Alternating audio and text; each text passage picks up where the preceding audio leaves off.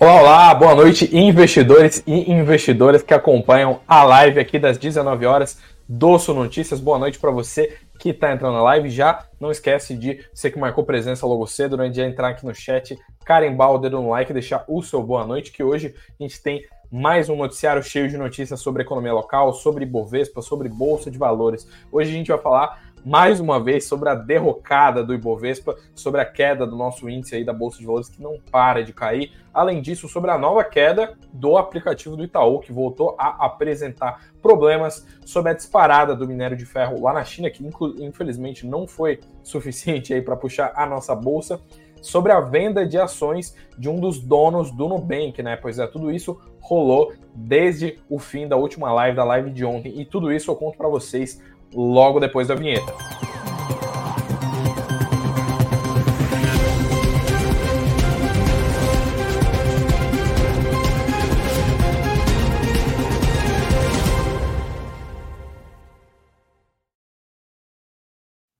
Olá, olá, boa noite, pessoal. Sempre um prazer estar aqui com vocês, estar falando sobre as principais notícias do dia na nossa live tradicional aqui das 19 horas. Boa noite aqui para o Edson, para o Silvio, para o Edson também, a gente tem que charar aqui no chat hoje, para o Anderson Gomes, para todo mundo que está entrando. Não esqueçam de deixar o seu boa noite também, de carimbar o dedo no like aí. E se você for novo por aqui, inclusive, não esquece de deixar a, a sua inscrição ali, se possível, se quiser sempre acompanhar os nossos conteúdos, clica também no sininho. Como eu falei, o dia, infelizmente, como vocês devem ver na thumbnail, no título, e como eu falei na escalada, a gente ainda está nessa maré de azar, a gente está na maior série de quedas sucessivas do Ibovespa em muito tempo. Já é o 13 terceiro pregão consecutivo que o Ibovespa cai. Vou botar na tela aqui para vocês darem uma olhada. É, o 13 terceiro pregão de, de queda sucessiva. Como eu falei, mesmo que o minério tenha subido, né? O minério, inclusive, eu vou falar logo menos, né? Mas assim, o minério subiu para caramba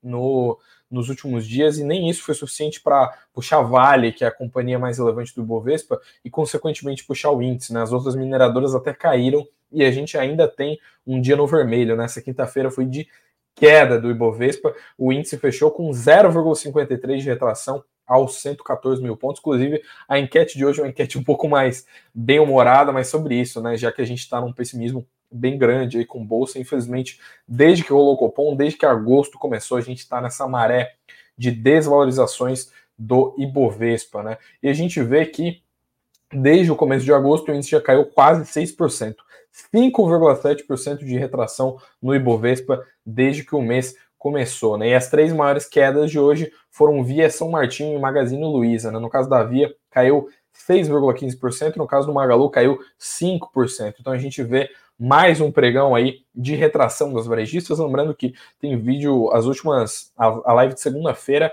e a live de quinta e sexta de semana passada. Eu falei muito sobre varejista. Tem Magalu na carteira ou tem Via. Não esquece de consultar, inclusive. Só engano, foi na live de quinta. Eu trouxe aqui uma entrevista que a gente fez com o CEO da Via, que ele falou com exclusividade com o pessoal aqui do Sul Notícias. Então a gente tem mais detalhes sobre o que tá para rolar com a empresa, sobre todo esse plano de transformação que ela anunciou depois que né, divulgou o seu resultado trimestral. Boa noite aqui para o pessoal que está entrando, para o Wagner, para o André, para o Evanilton.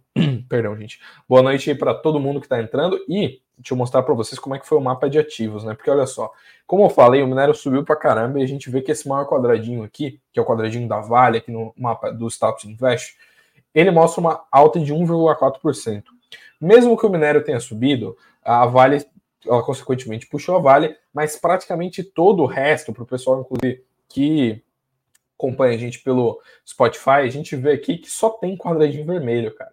0,4% de queda na Petrobras, quase 1,2% de queda no Itaú, 2,8% de retração na B3, 1,25% de queda no Bradesco, então assim, quase tudo caiu. Uma das poucas exceções foi o, o Banco do Brasil ali, que variou um pouco menos que 1%, e a Eletrobras, que meio que né, é, refez ali uma. É, recuperou um pouco da, do que ela sofreu no pregão de ontem, já que a gente teve apagão e troca de CEO, né? Que eu comentei na live de ontem, a gente teve uma retração ali, uma queda por conta do do, da, da, troca de CEO, Wilson Ferreira deixou a Petrobras, e como o próprio pessoal falou aqui no chat, na própria X que falou, a gente teve queda drástica aí de BBSE3, né, das ações do BB Seguridade caíram 8,6%, né, dentre as maiores quedas aí do Ibovespa. E a gente vê, só trago aqui na tela, essa questão do minério. Né? A gente vê que o minério estava com quedas sucessivas, o minério, que é essa commodity tão relevante para a gente, como a gente vê aqui no site da Nasdaq, o minério que estava em quedas sucessivas subiu na sexta-feira e não subiu pouco lá em Dalian. A gente vê aqui uh, esse trecho aqui que fala o seguinte, né?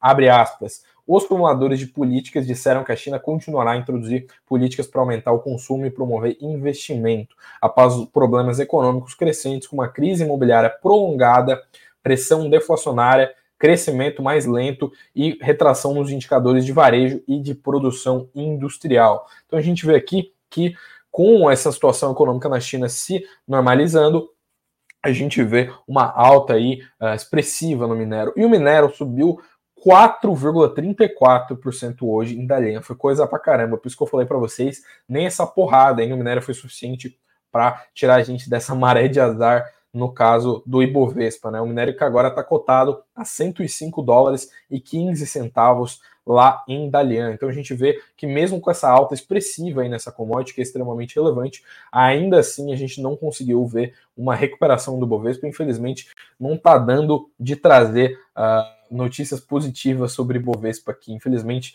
a gente até trouxe notícias de algumas altas né, no meio da temporada de balanço, mas infelizmente o Bovespa está sempre fechando nesse mês de agosto, sempre fechando no vermelho. A gente traz aqui agora notícias sobre Itaú. Como eu falei na, na escalada, mais um dia a gente tem problemas com o aplicativo do Itaú. Inclusive, comenta aí se você é correntista do Itaú, porque uh, faz duas semanas colou o mesmo problema. O aplicativo do Itaú caiu e parece que hoje foi menos grave, por isso que eu estou pedindo para vocês comentarem para ver com o termômetro do pessoal se o problema rolou com vocês também que na última vez que rolou, o aplicativo ficou praticamente o dia inteiro fora do ar. O pessoal demorou, demorou muito para normalizar as operações. E no meio da tarde, a nota do Itaú, inclusive, estava orientando o pessoal a procurar agência física, né? Por conta das instabilidades no aplicativo. O pessoal, inclusive, não estava conseguindo nem logar, né? Nem conseguir entrar no app do Itaú. E a gente vê nessa notícia aqui da nossa querida Camila Painha, aqui do Sul Notícias, que os usuários reclamaram bastante disso aí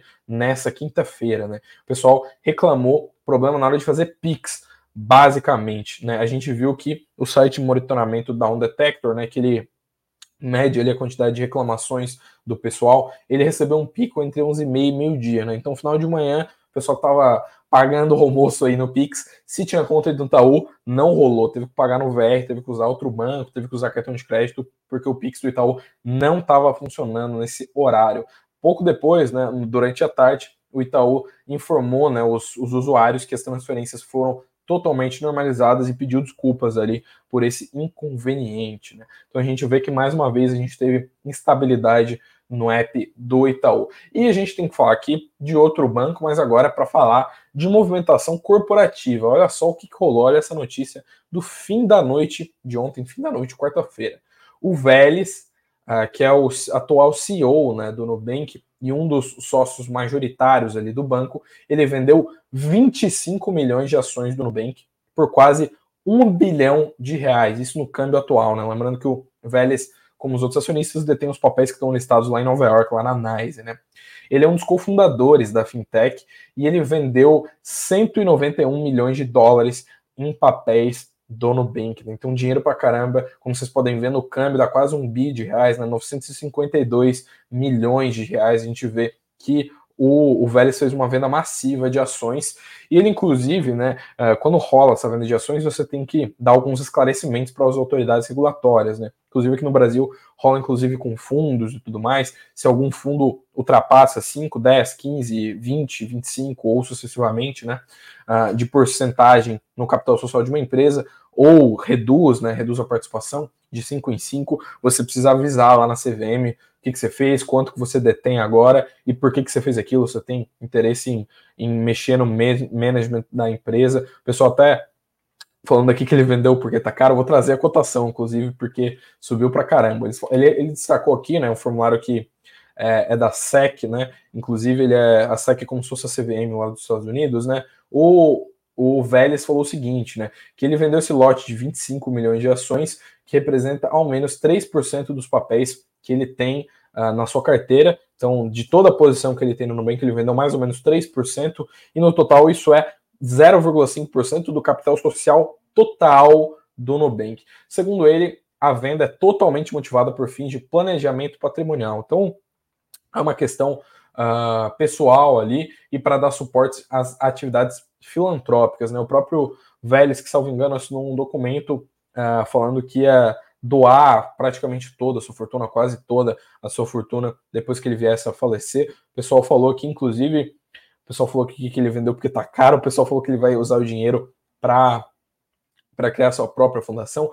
E se ele usasse dinheiro, como eu mesmo falei, né, quase um bi de reais, dinheiro para caramba, porque ó, a ação do Nubank subiu, subiu muito nesse ano, desde que o banco é, reportou seus últimos resultados trimestrais, o pessoal do mercado está bem otimista. Eu cubro mais o setor financeiro aqui, fico dando uma olhada nos relatórios, no que, que o pessoal do seu site tem falado. O pessoal tem sido muito mais otimista, ou pelo menos tem tirado, tirado o pé do freio para falar algumas coisas sobre o Nubank, já que o banco reportou números sempre melhores do que os esperados, melhores do que as projeções, né, nos últimos trimestres. Então a gente vê, eu até colocar aqui na tela para vocês que, o, que as ações elas até tiveram uma queda aí nos últimos dias, até inclusive no último mês, mas quando a gente olha para os últimos seis meses, ou seja, desde fevereiro, a gente já tem mais de 50% de alta. Quando a gente olha no year to date, né, desde o começo de 2023, já dobrou de preço, né? A gente vê que a ação começou na casa dos 3,50 de dólares, né? Eu estou falando das ações mesmo, as ações listadas lá nos Estados Unidos, e agora elas estão acima de 7 dólares. Então a gente vê uma alta de mais de 100% desde o início do ano. Se a gente pega uh, outros acumulados, né, desde o de 12 meses ou desde o IPO, a gente já vê que a alta é menor. O grande otimismo ele veio realmente desde o começo desse ano de 2023, com as últimas entregas aí de resultados do Nubank, já que a gente teve uma, uma alta massiva ali, o, o, papel dobrou de preço. Lembrando que o pessoal estava muito receoso com, com o Nubank, a maioria dos analistas do setor financeiro estava muito estava muito receoso com os papéis do Nubank por conta do ciclo de crédito. A gente sabe que o Nubank é um banco extremamente exposto às pessoas físicas, né? E com a questão da inadimplência, a questão do ciclo de crédito, a gente vê realmente um, uma cautela maior com essas ações. Só que com os últimos números, né, com os últimos resultados trimestrais, a gente vê que o mercado uh, aumentou bastante o otimismo com as ações do Nubank, a gente viu isso refletido nesse gráfico aqui, mais de 100% de alta desde o início de 2023.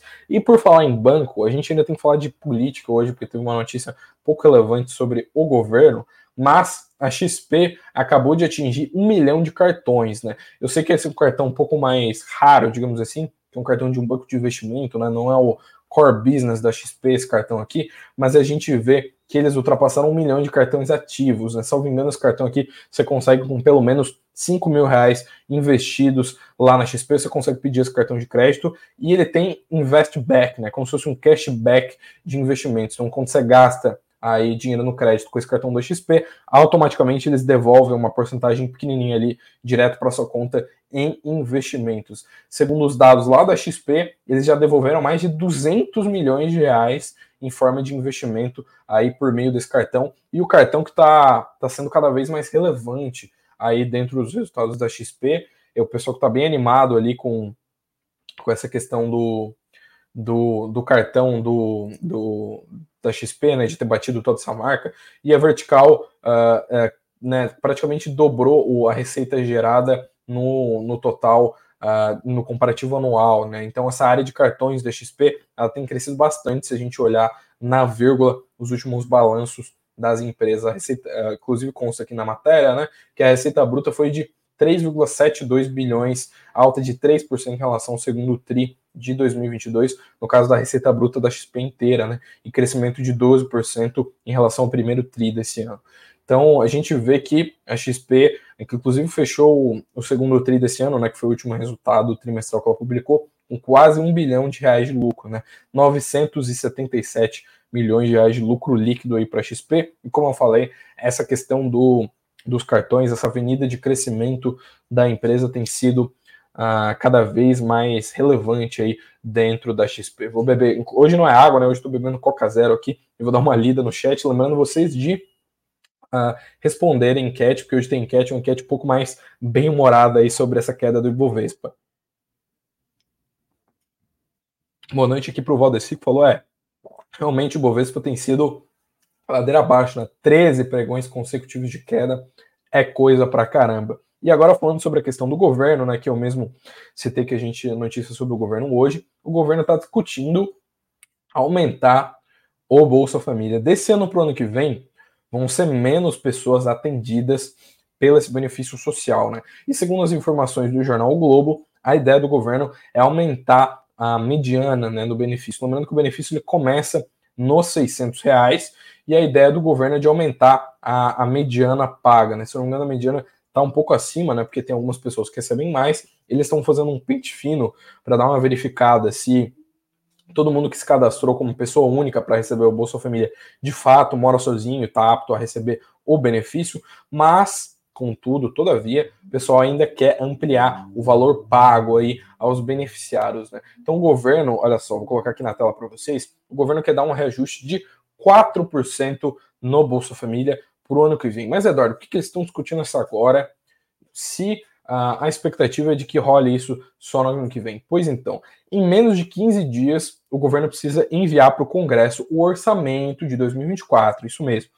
E se eles quiserem um reajuste no Bolsa Família, obviamente isso vai ter que constar ali, né? Vai ter que vai ter que estar descrito ali nesse orçamento planejado para 2024. A gente vê que esse ajuste de 4% ele deve ter um custo ali de 5,6 bilhões de reais aí no orçamento de 2024, ampliando o custo total do programa. Hoje, o custo total do, do Bolsa Família é de 168 bilhões, né? Então, a, a, ideia do governo aí, do governo federal, é de ampliar e a mediana, né, em média, para cada pessoa ajudada, né, uh, pelo Bolsa Família, hoje são pagos R$ 683,22. Com esse reajuste de 4%, a ideia é que o governo pague R$ 710,50 na média para cada beneficiário do Bolsa Família. Né? E com isso são 560 milhões mensais a mais entre março e dezembro do ano que vem. Então a gente vê aí que uh, esse reajuste do governo deve se impactar consideravelmente os cofres públicos, como eu falei, mesmo que tenha menos gente atendida pelo Bolsa Família no ano que vem. Né? Lembrando que a gente tem um fluxo de entrada e saída das pessoas aí nesse programa social, e nesse ano, né, a gente, o governo atende 20,9 milhões, quase 21 milhões de famílias com Bolsa Família. No ano que vem, a estimativa é de atender 20,7 milhões de pessoas. Então a gente vê uh, que o governo pode gastar ainda mais com Bolsa Família, mesmo que, esteja, ah, que ele esteja né, atendendo menos pessoas. E aqui, inclusive, nessa matéria, caso você queira consultar, lembrando que é sempre possível, sempre recomendável aí que você clique no, uh, no link que está aqui na descrição do Som Notícias, você consegue ver qual é o calendário de pagamentos, quanto custa, né, como é que está funcionando o Bolsa Família, como é que está a dinâmica desse benefício social nesse ano. Como eu falei, Uh, esse é um tema bem quente, porque o governo tem que uh, enviar essa questão do orçamento até o dia 31 de agosto. Até lá, inclusive, a gente deve ver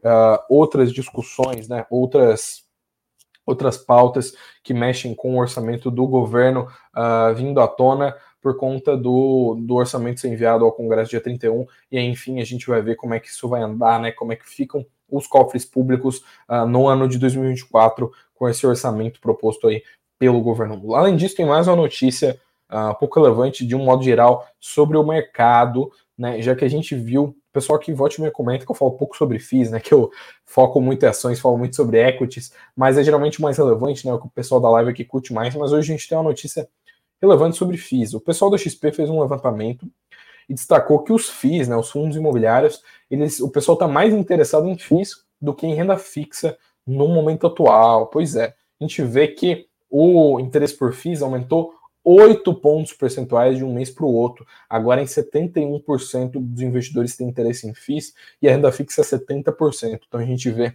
uma disparidade positiva aí para o segmento de FIIs e, além disso, né, 64% dos assessores, né, dos assessores de investimentos, lembrando que, pessoal, essa aqui é uma pesquisa feita da XP junto com seus próprios escritórios, né, então eles meio que internamente falam ali né, com os assessores, com o pessoal que está dentro dos escritórios para ver como é que está a percepção dos clientes né, sobre isso. E a gente vê que uh, o pessoal está preferindo mais FIIs do que renda fixa recentemente, né? E além disso, 64% dos assessores relatou que os clientes querem aumentar a exposição a ações, né? Então, o pessoal aqui, inclusive, estava comentando na live que uh, o pessoal tá queria estar tá fazendo feira ainda, tá comprando ação pra caramba com essa queda do Bovespa, já que a gente está a, a 13 pregões consecutivos caindo, boa parte dos investidores também quer fazer isso, né? 64% está falando que a intenção é de aumentar a exposição em bolsa, né? E além disso, a maioria dos clientes, né, 75%, então 3 quartos dos clientes, ainda tem menos de um quarto da carteira associado à renda variável, né, alocado em renda variável. Então a gente vê que uh, a gente vê que mesmo com, com o patamar atual de preço, grande parte dos investidores ainda está bem conservador, ainda está alocando maior parte dos investimentos em renda fixa e outros ativos em detrimento de renda variável, né? E a gente vê que uh, existe uma, um pouco de preocupação com o risco interno, né? Então, preocupação com o risco fiscal. O risco fiscal doméstico, inclusive, é a maior preocupação. A gente sabe que é uma tarefa difícil para o governo equacionar o déficit fiscal. A questão de política econômica preocupa também bastante os investidores. E a gente tem a questão da Selic, né? A gente sabe que a Selic bate bastante nos FIIs, né? Principalmente nos FIIs de papel que estão alocados ali, que tem as suas carteiras né? atreladas ao CDI. A gente também tem muito FII com carteira atrelada ao IPCA. Então a gente vê que o, o início de esse início do ciclo de corte ele apresentou já um impacto significativamente positivo nos FIIs, né, nos fundos imobiliários. Né. Segundo a Sequoia Properties, no caso do SEQR11, a gente teve 4,6% de aumento na sua base de cotistas. Né. Então, aqui pegando de exemplo um FII, que a gente teve um aumento relevante né, na base de cotistas desde que rolou esse corte, né, desde que o Roberto Campos Neto passou a tesoura na Selic. Lembrando que, é, se você não está acompanhando muito assiduamente o mercado, o Banco Central cortou mais do que o mercado esperava a nossa Selic, né, a nossa taxa básica de juros, cortou em 0,5 ponto percentual, ante 0,25 de projeção, né? Então a gente vê que o BC teve um iniciou já, né, com o pé no acelerador esse ciclo de corte na taxa básica de juros. E além disso, eu já adiantei um pouco né, do, dessa parte da live aqui que a gente troca uma ideia sobre macro, sobre commodities, sobre bolsas internacionais, porque eu já falei de minério, que ó, foi um driver muito relevante hoje, muito relevante para essa quinta-feira, já que a gente teve a alta relevante né, do minério lá em Dalian, mas a gente teve um dia negativo aí no, nas bolsas internacionais, né? A gente teve um dia de queda para as bolsas americanas, né? A gente viu 0,84% de queda no Dow Jones, 0,77% de queda no S&P e 1,17% de queda na Nasdaq. Né? Então a gente que está falando, eu venho aqui falar todo dia, né, venho ser o arauto das quedas do Ibovespa, né? A gente também está vendo quedas sucessivas nos pregões lá de Wall Street, né? Então as bolsas dos Estados Unidos também têm caído bastante, lembrando que tem investidor apostando pesado uh, nas nas quedas das, das bolsas americanas. Nas últimas duas lives, de terça e quarta-feira, eu trouxe algumas coisas sobre isso. Terça-feira, eu trouxe uma questão do investidor que previu a crise de, 2000, de 2009, né? Ter apostado mais de um bilhão e meio uh, na queda do, do S&P, da Nasdaq, né? Então, apostando 93% da carteira dele de que a gente vai ter queda nas bolsas dos Estados Unidos, e é o cara que previu a crise de, 2020, de 2009. E além disso, a gente teve o Buffett, né? Eu trouxe ontem um pouco mais do, da transparência da carteira do Buffett, do formulário que ele tem que enviar lá para a SEC. A gente vê que ele comprou um pouquinho de ação de empresas é, do setor imobiliário, né, algumas construtoras, mas em grande parte ele se desfez, né, vendeu posições, vendeu posição na Activision, apesar de ter mantido posição no Occidental, vendeu um monte de outras posições em outras petroleiras, então a gente viu o pessoal aí fazendo bastante movimentação nos mercados internacionais. Além disso, o petróleo subiu 0,6% só, foi um dia um pouco mais estável, a 83 dólares e 94 centavos, acompanhado aí pela oscilação do dólar. O minério, como eu falei para vocês, subiu para caramba, deu uma porrada lá em Dalian, subiu 4,34 a 100, aliás, subiu 4,34% a 105 dólares e 15 centavos, puxando a Vale. Infelizmente a gente não viu uma alta aí das outras petroleiras, mas a Vale subiu. Infelizmente não foi suficiente para fazer o Ibovespa fechar no azul, mas a gente viu aí uma alta aí das ações Vale 3. E no radar de indicadores amanhã Hoje a gente teve um, uma agenda já um pouco mais enxuta, e amanhã que é sexta-feira, geralmente a gente tem pouquíssimos indicadores, né? Hoje a gente teve um indicador bem relevante hoje pela manhã, que foram os pedidos de seguro-desemprego, nos pedidos iniciais por seguro-desemprego lá dos Estados Unidos. Esse é um indicador que dá uma, uma clareza bem grande de como é que está a atividade econômica por lá, essa que é a maior economia global. E além disso, a gente está, como a gente bem sabe, né, num ciclo de alta de juros do Fed. Né? Então isso mostra bastante para a autoridade monetária deles como é que eles devem calibrar a política monetária deles nos próximos meses. Lembrando que toda vida que tem Fed, que tem ata do Fed, que tem qualquer coisa sobre o Federal Reserve, todos os mercados ficam olhando para lá, é um assunto mais relevante. Próxima vez que tiver Fed, a gente traz uma cobertura completa aqui para vocês. Mas, olhando para os indicadores de amanhã, olhando para os indicadores de sexta-feira, a gente tem agenda, como eu falei, mais enxuta. Três da manhã a gente tem vendas no varejo do Reino Unido, né, por conta do fuso sai logo na madrugada. Seis da manhã tem inflação da zona do euro. Lembrando que não é só o CPI, né, não é só aquele indicador dos Estados Unidos, mas eles divulgam também o núcleo da inflação, divulgam outros indicadores que têm a ver com a inflação, né? Então, vários indicadores inflacionários. E além disso, tem a contagem de sondas Baker Hughes às duas da tarde, às 14 horas lá nos Estados Unidos. Então, a gente tem uma agenda bem chuta, com indicadores um pouco menos relevantes do que os outros dias da semana. Lembrando que, ultimamente, a gente teve Copom, teve PCA, e no mercado doméstico amanhã a gente não tem nada, né? Não temos nenhum indicador muito relevante. Então a gente tem uma sexta-feira um pouco mais tranquila. Esperemos que no sextou, esperemos que na live de amanhã, finalmente eu consiga trazer notícias positivas para vocês sobre o Bovespa, que eu consiga uh, trazer uma alta aí do índice, já que a gente já está 13 pregões consecutivos de queda aí do Ibovespa. Eu espero vocês amanhã, hora marcada às 19 horas. Vocês já sabem que é só clicar aqui no link, a gente já deixa aberto várias horas antes para você conseguir deixar aqui, a gente uh, conseguir esperar a gente. E lembrando, não, não posso me esquecer, né? Tem que fechar a enquete de vocês. Deixa eu dar uma olhada como é que ficou, né? 50% do pessoal falou que só em setembro o Ibovespa volta a subir.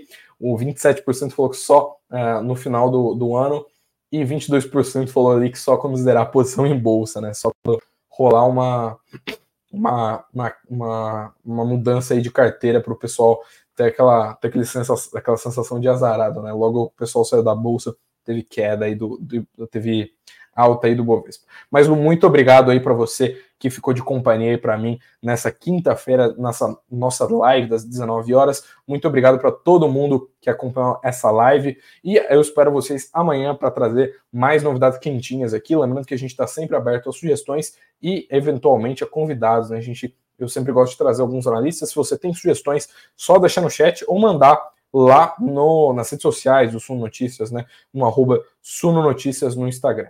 É isso. Até amanhã. Um muito obrigado. Boa noite para vocês. Bons negócios e tchau, tchau.